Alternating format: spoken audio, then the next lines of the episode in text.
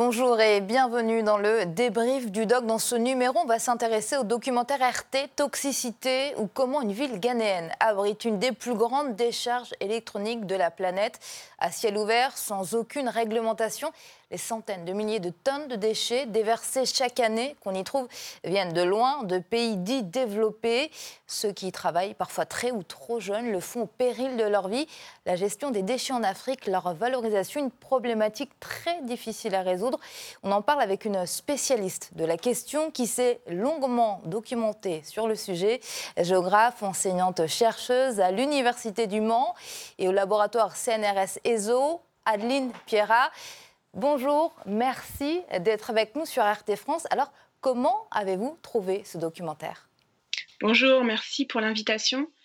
Euh, ce documentaire, il s'inscrit dans une série de films produits depuis une dizaine d'années, euh, soulevant les problèmes posés par ces méga décharges que l'on trouve dans les pays, euh, dans les PED et en particulier dans les métropoles d'Afrique. Alors, toxicité insiste particulièrement sur une dimension, la dangerosité de ces bombes à retardement euh, pour la santé des travailleurs, mais également pour les populations euh, qui vivent à proximité de ces sites, mmh. euh, du fait des concentrations de plomb et d'arsenic. Alors, il, est très fidèle hein, à ce qu'on peut observer lorsque l'on fait du, terrain. mais au-delà de ce titre, en fait, bien d'autres aspects sont révélés dans le film. L'ambivalence de la décharge entre nuisance et ressources, les jeux d'acteurs, la place d'Agbok Blochi dans la ville d'Accra, l'informalité des activités, euh, et puis euh, la mondialisation des, flux de déchets. autant d'aspects que je suis euh, ravie de, discuter avec vous. Alors pour contextualiser, on va poser le décor. Hein. je vous laisse découvrir le premier extrait. Regardez. C'est quoi Regarde, c'est du cuivre. Ça ira, ça. C'est de l'aluminium. On peut le prendre aussi.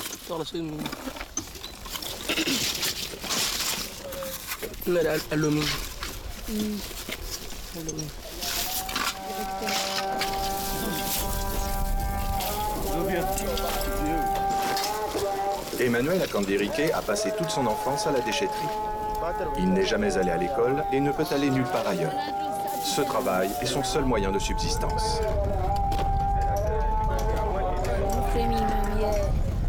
Maintenant, j'ai 14 ans. Mon père m'a amené ici et il est parti juste après. Il m'a laissé tout seul travailler ici. Il m'a dit qu'il allait revenir un jour et me ramener dans ma ville natale.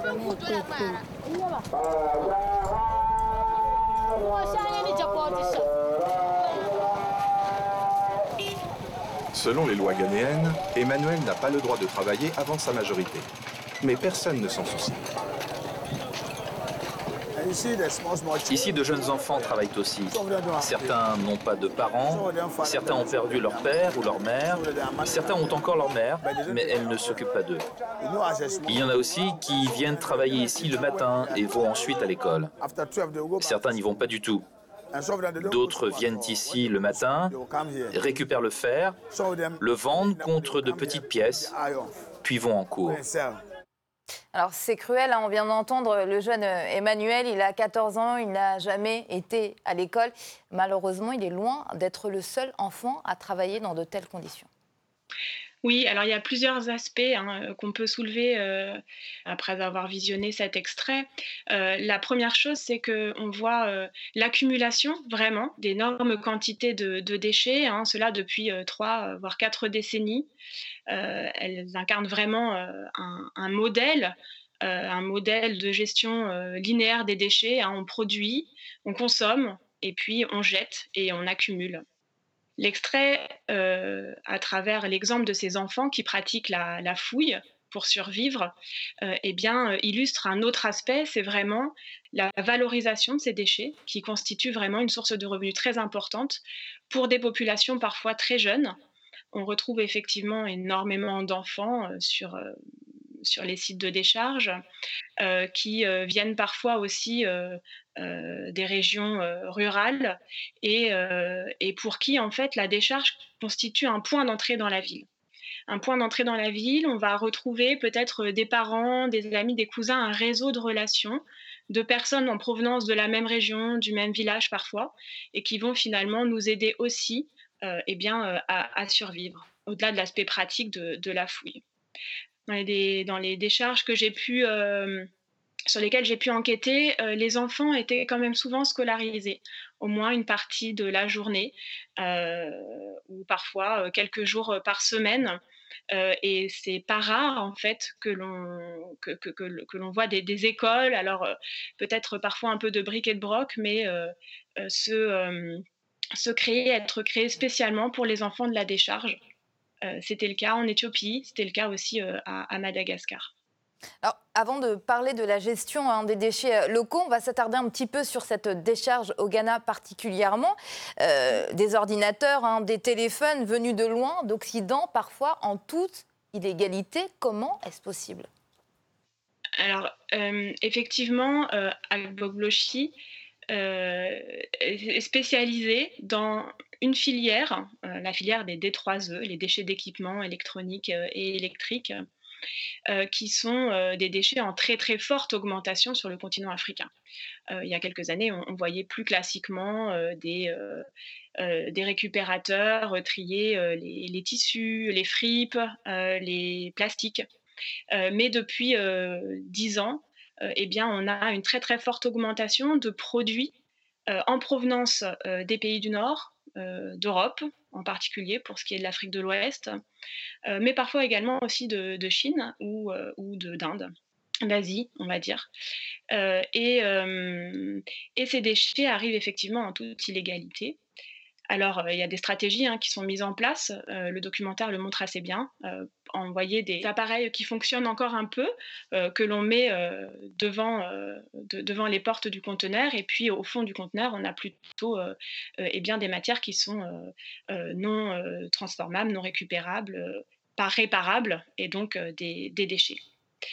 Il y a des conventions pourtant qui existent depuis, depuis plusieurs, plusieurs décennies, hein, la convention de Bâle et la convention de Bamako, qui euh, sont censés euh, réduire la circulation de, ces déchets dangereux et en particulier euh, qui visent à éviter le transfert de ces déchets des pays du Nord vers, vers les pays du Sud et vers l'Afrique en particulier et notamment vers ces villes portuaires. Alors les décharges tentaculaires, hein, à l'image de celle d'Accra. Vous en avez visité plusieurs, vous avez enquêté à Addis Abeba, Antananarive, Dakar. Quel est le sentiment que vous avez ressenti en voyant cela? Euh, ce documentaire m'a vraiment replongé en fait dans, des premiers terrains de recherche, qui, sont déjà assez anciens. Hein. Euh, les premiers euh, ont été réalisés en 2006-2007. bien sûr, ce sont des contextes de recherche qui se font dans, dans une grande pauvreté, dans une grande précarité évidemment beaucoup d'empathie quand on travaille, quand on enquête auprès de ces personnes. ces enquêtes, elles ont été très longues. Il m'a fallu plusieurs mois pour réussir à pouvoir m'entretenir, obtenir des données fiables, euh, à pouvoir euh, être en immersion euh, dans, ces univers qui sont quand même extrêmement durs, extrêmement violents. On le voit également aussi à la fin du documentaire. et c'est finalement la confiance à travers l'ingéniosité, la compréhension vraiment de ce système c'est ça qui m'a permis finalement euh, de, pouvoir être accepté par les récupérateurs et, pouvoir produire euh, les données que, que j'ai réussi à obtenir sur plusieurs sites, à chaque fois en employant des méthodes un petit peu différentes parce que chaque site de décharge est particulier.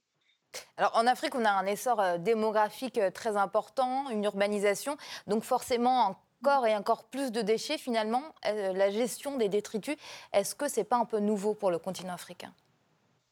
Si, vous avez tout à fait raison. Si on essaye de contextualiser un petit peu, euh, les prévisions que l'on peut avoir, euh, alors c'est, tiré d'un rapport de, la Banque mondiale qui s'appelle Water Waste, qui, euh, qui estime que la production de déchets va être multipliée par 3 en Afrique d'ici à 2050. Alors pour deux raisons, la production euh, par euh, jour et par habitant, qui est très faible hein, euh, par rapport au reste du monde actuellement. On est à moins de 500 grammes produits par jour et par habitant en Afrique. Elle augmente, mais surtout, la population sur le continent africain augmente également. S'associe à, ces deux premières variables, eh bien, le, le changement hein, des pratiques de consommation en, Afrique. Et donc, effectivement, on s'attend à, à traiter des quantités spectaculaires ces, prochaines années. Or, les systèmes de gestion sont toujours défaillants. et les, ces sites de décharge, qui existent depuis 30, parfois 40 ans, sont complètement saturés. Donc là, il faut réfléchir à, des solutions assez urgemment. Alors, la gestion des déchets en Afrique, hein, que ce soit une compétence publique ou privée, à quel point la corruption empêche cette filière d'être efficace?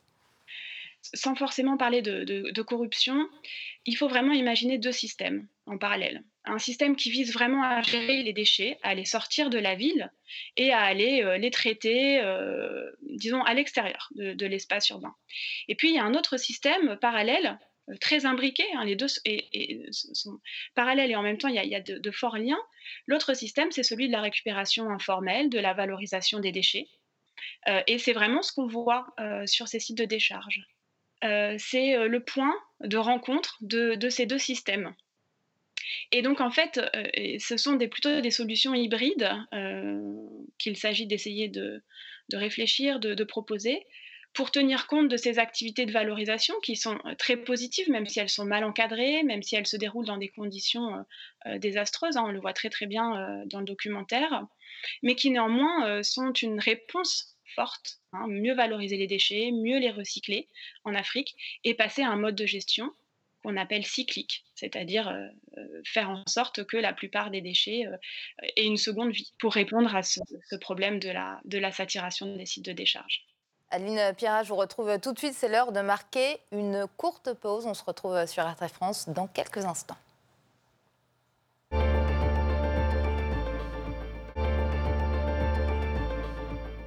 Et de retour euh, sur euh, RT France, on continue de parler du documentaire Toxicité avec la géographe Adeline Pierra.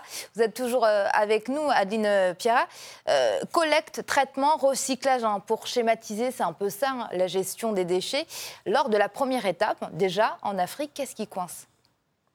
Alors, euh, ce qui coince, euh, c'est, euh, comme dans d'autres villes du Sud, on se trouve dans une configuration où la ville fonctionne un peu à deux vitesses. On va avoir une ville centrale, des quartiers centraux plutôt soignés, dans lesquels on va essayer de mettre en place des systèmes de gestion efficaces.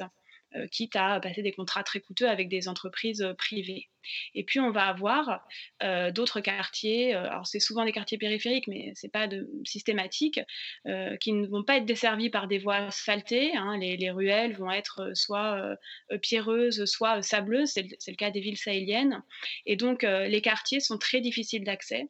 Et finalement, eh bien, la collecte repose plutôt sur un système où les habitants vont devoir prendre leurs poubelles et aller les déposer euh, jusqu'à ce qu'on appelle des points d'apport volontaires, qui sont parfois situés à euh, plusieurs centaines de mètres, voire un ou deux kilomètres de ces points de collecte officiels.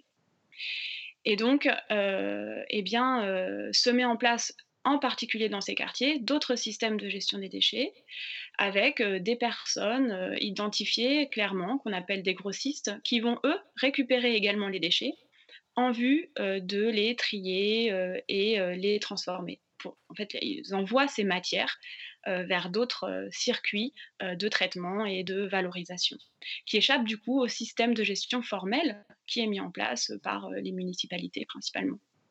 Alors donc la dernière étape, c'est donc euh, la valorisation hein, des déchets, mais finalement ces jeunes travailleurs, c'est déjà ce qu'ils font, recycler, récupérer et puis transformer euh, ces détritus. Oui, euh, c'est un métier ancien.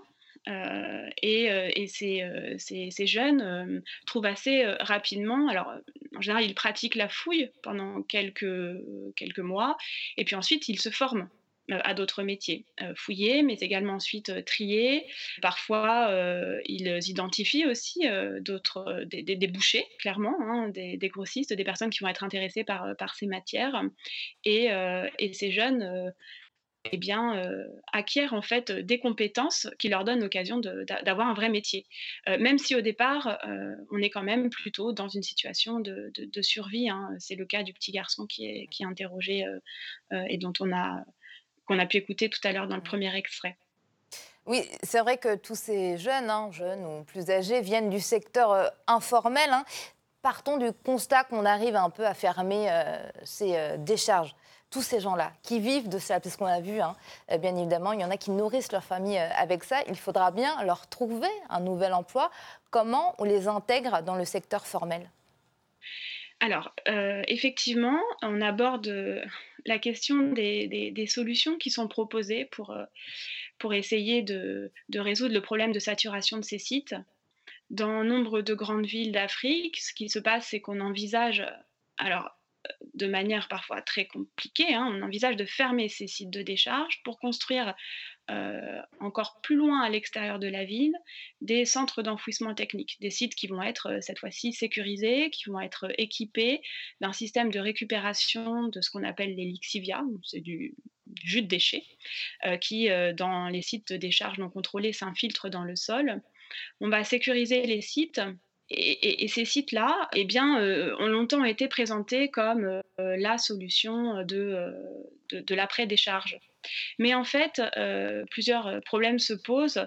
D'abord, ce sont des installations qui sont très coûteuses et qui demandent à ce que eh bien, les déchets arrivent régulièrement et en grande quantité. Or, étant donné les problèmes de gestion en amont que l'on vient de mentionner, eh bien, euh, très souvent, les déchets ont beaucoup de mal à arriver jusqu'à ces centres d'enfouissement technique. Donc, certains récupérateurs euh, eh bien, se voient proposer en fait un travail euh, sur les sites d'enfouissement technique. Ils sont largement majoritaires.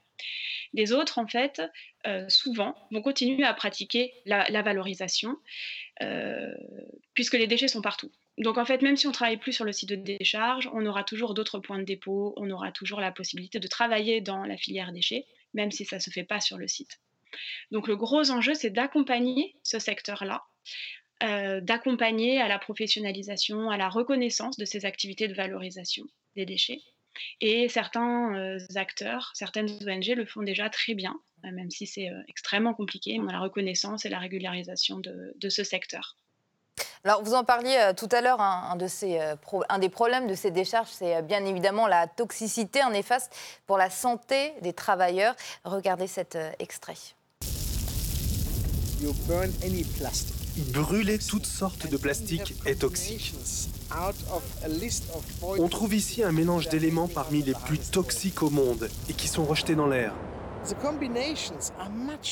Ce mélange est très dangereux. Il agit très vite dans l'organisme et il raccourcit votre vie bien plus que si vous ne buviez de la morora tous les jours. Victor Schaeffer, gestionnaire de déchets, est arrivé au Ghana d'Allemagne. Travailler avec les déchets ici promettait des bénéfices importants, plus élevés qu'en Europe occidentale. En fait, j'ai rejoint cette activité de traitement des déchets pour produire du compost. Car les déchets au Ghana contiennent plus de matière organique que ceux d'Europe. Cela fait 40 ans que je vis ici et je peux dire que la situation ne s'est pas améliorée. Et c'est vraiment dramatique. On a assez de lois, le problème n'est pas là des lois sur l'environnement, tout ça. Mais personne ne fait en sorte qu'elles soient respectées. Chacun fait ce qu'il veut. C'est ça le problème, en fin de compte. Tout le monde ici est concerné. Regardez tout ça. Où nous vivons, où nous allons, où nous mangeons. C'est très mauvais pour nous. Absolument. Regardez ces êtres humains qui vivent ici. Chaque jour, ça s'étend. Chaque jour, ça s'étend. Ça s'étend. Les jeunes vivent ici. Oui. Ce n'est pas à nous qu'on pense, mais à nos enfants. Mais il faut que vous pensiez à vous. Car vous aussi, vous allez tomber malade. Et si ça arrive, vous ne pourrez plus vous occuper des enfants. Donc c'est vraiment très sérieux. C'est pourquoi nous les avons fait venir pour exercer une pression au niveau international. Il faut que vous nous aidiez. Ce n'est pas bien. Le sort de ces travailleurs exposés quotidiennement à de la fumée euh, toxique, qui s'en soucie? Qui s'en soucient. Euh, il y a les centres de santé et les structures qui euh, participent à leur création dans les décharges que j'ai pu euh, visiter, sur lesquelles j'ai pu enquêter, systématiquement, on avait euh, un système euh, de, santé qui était accolé au site. C'était le cas à Dakar, qui existe un centre de santé qui existe depuis très longtemps, voisin de la décharge de Mbebus, et, qui a constaté effectivement eh bien, des, problèmes de santé parfois très graves chez, chez les travailleurs. Parfois aussi un petit peu plus simplement, mais, mais, mais, mais, ce sont des choses qui arrivent quotidiennement, des, coupures, des blessures graves liées, liées à, à, la pratique de la fouille sans, sans équipement de protection individuelle, sans gants, sans, sans masque, sans chaussures adaptées. à, la, à, cette activité. Donc, des, centres de santé quand même toujours assez, euh, assez présents à proximité de ces sites. Alors, la fumée est néfaste pour les personnes hein, travaillant dans la décharge, on vient de le voir, mais ça va euh, bien au-delà. Regardez.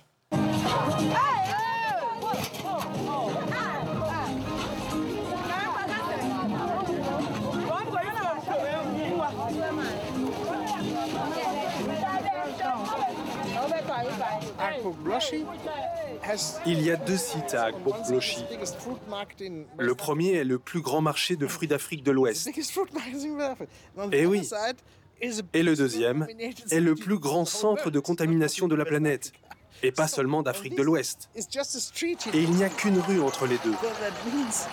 Cela signifie donc qu'on accepte le fait que quand les gamins brûlent toutes ces ordures de plastique, la fumée finit par faire un dépôt sur la nourriture. Le marché, les oignons et tout ça. En effet, les gens qui achètent ici, vous vous rendez compte, le bétail est élevé sur place. Ils vont tuer les bêtes et cuisiner la viande. Et les gens vont la manger. Donc ça n'affecte pas seulement ceux qui sont ici, mais ça se propage au reste de la ville d'Accra. Adeline Pierra, finalement, on vient de le voir, hein, c'est tout le pays qui est contaminé. Oui. il y a deux aspects euh, à, aborder euh, après cet extrait. Euh, le premier, c'est que ces décharges, il y a 30-40 ans, elles étaient situées à l'extérieur de la ville. Et puis, ces villes ont considérablement grossi, elles se sont beaucoup étalées. et du coup, la plupart des décharges se retrouvent soit vraiment aux portes de la ville, soit carrément dans la ville. C'était le, cas de la décharge d'Addis Abeba. Donc, finalement, ces, lieux de décharge se retrouvent à être vraiment des hauts lieux dans la ville, des hauts lieux pour travailler, des hauts lieux pour euh, euh, vendre euh, des repas, proposer des petits services à ces très nombreux travailleurs des déchets. Hein. souvent, c'est plutôt des, milliers que, des centaines hein, de, travailleurs qui sont occupés à, travailler dans les déchets. La deuxième chose, c'est avant tout également un grand marché, un grand marché des déchets, un grand marché des, matières. Donc à Boglochi, on est plutôt sur euh, une spécialisation des, des D3E, euh, mais euh, dans d'autres décharges, on a un peu toutes les filières. Et c'est donc pas très surprenant de voir également d'autres types de marchés plus classiques, hein, des marchés qui rassemblent des produits vivriers marchands,